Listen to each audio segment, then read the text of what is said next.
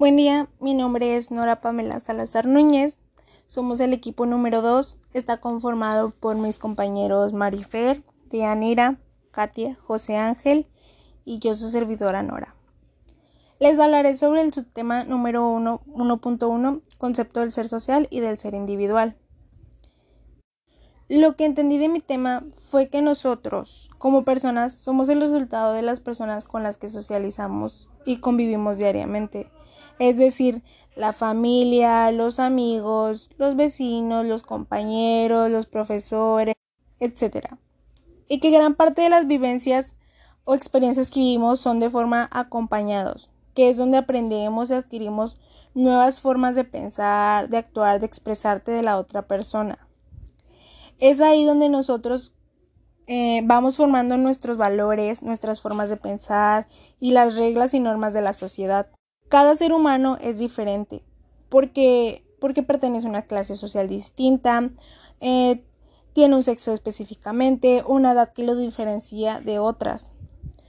También nos habla sobre la época.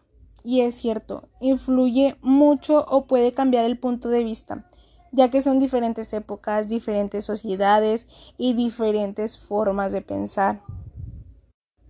Nos habla también sobre la novela de Robinson Crusoe, en ella nos cuenta sobre Robinson, un hombre que le encantaba viajar, em, el cual un día decide viajar al mar. Y lamentablemente la nave en la que viajaba tuvo un accidente y es así como él empieza a sobrevivir de forma autónoma, es decir, por sí solo, estando solo. Vivió solo en la isla, buscó herramientas, comida, vestimenta, utilizó reglas y normas, utilizó las reglas y normas de la sociedad aunque esté solo, eso no impidió que las incumpliera. Es decir, no por estar solo él estaría desnudo o no se alimentaría. Buscó la forma de adaptarse a, ese nuevo ambiente, a esa nueva sociedad que era él mismo. Y es ahí cuando, gracias a la sociedad, podemos subsistir, porque sobrevivió gracias a los conocimientos adquiridos en, en la sociedad. Él aprendió a valerse por sí solo, y es así como cada persona tiene diferentes conocimientos y formas de pensar.